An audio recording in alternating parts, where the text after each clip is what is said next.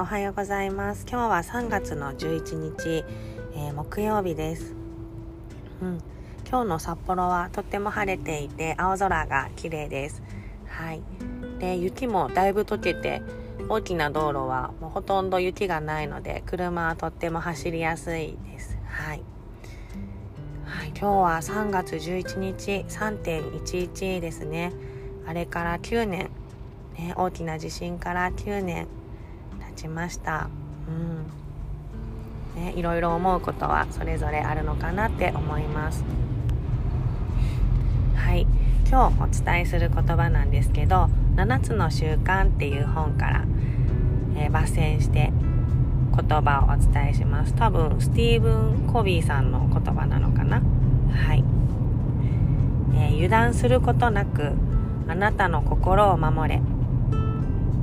命の泉はこれから流れ出るからである、うん。えー、皆さんこれを聞いてうんどう感じますかね、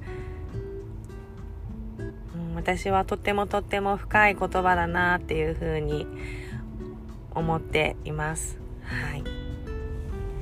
うんこう生きていく中で人とやっぱり付き合っていくいく人間関係を構築していく上で一番大事になってくるのってやっぱり自分の心なんですよね。うん自分と相手がいた時に相手を変えようとすることって相手を変えることってできないと思ってるんですよね。うんそうじゃあその関係を良くしていくのに相手を変えない。それ以外の方法って自分の関わり方だったりそれこそマインド心の在り方を変える必要があるかなっていうふうに思ってます。うん。そうですね。皆さんはその仲良くなりたいって思ってる人良好な関係を築いていきたいっていう人と関係を築くことの目的って考えたことありますか？うん。なんかそうですね。その人との目的その人との関係のビジョンを考えることってすごい大事かなと思ってて。しかもそれは今とか明日とか1ヶ月後とかじゃなくてもう長期的数年とか10年とか何十年単位のこう長期的なビジョンを描くこと、うん、そのなんだろう。心の在り方。この人とはこういう関係性を築いていきたいんだっていう心の在り方でもう目の前の関係性ってその人との関係性ってすごい変わってくると思うんですよね。うん、そうですね。例えばあ今日今日は訪問看護の方で施設の方に行くんですけどやっぱいろんな職種の人がいるんですよね。ヘルパーさんだったりとか、うん、介護士さん介護職員の方あと看護師そうですね。あと医師をね時々訪問しに来たりするんですけどそうあとその利用者さんですね。おじいちゃんおばあちゃん。うん。ここを自分の中でなんだろう上下関係で見ていたらやっぱりそういう関係性しか築けないんですよ。うん、もしじゃあ私が医師だったとする看護師介護士は自分の指示をしてくれる下の人間だ、うん、って思ってたらもうそういう関わり方しかできないしそういう人間関係しか構築されないんですよね。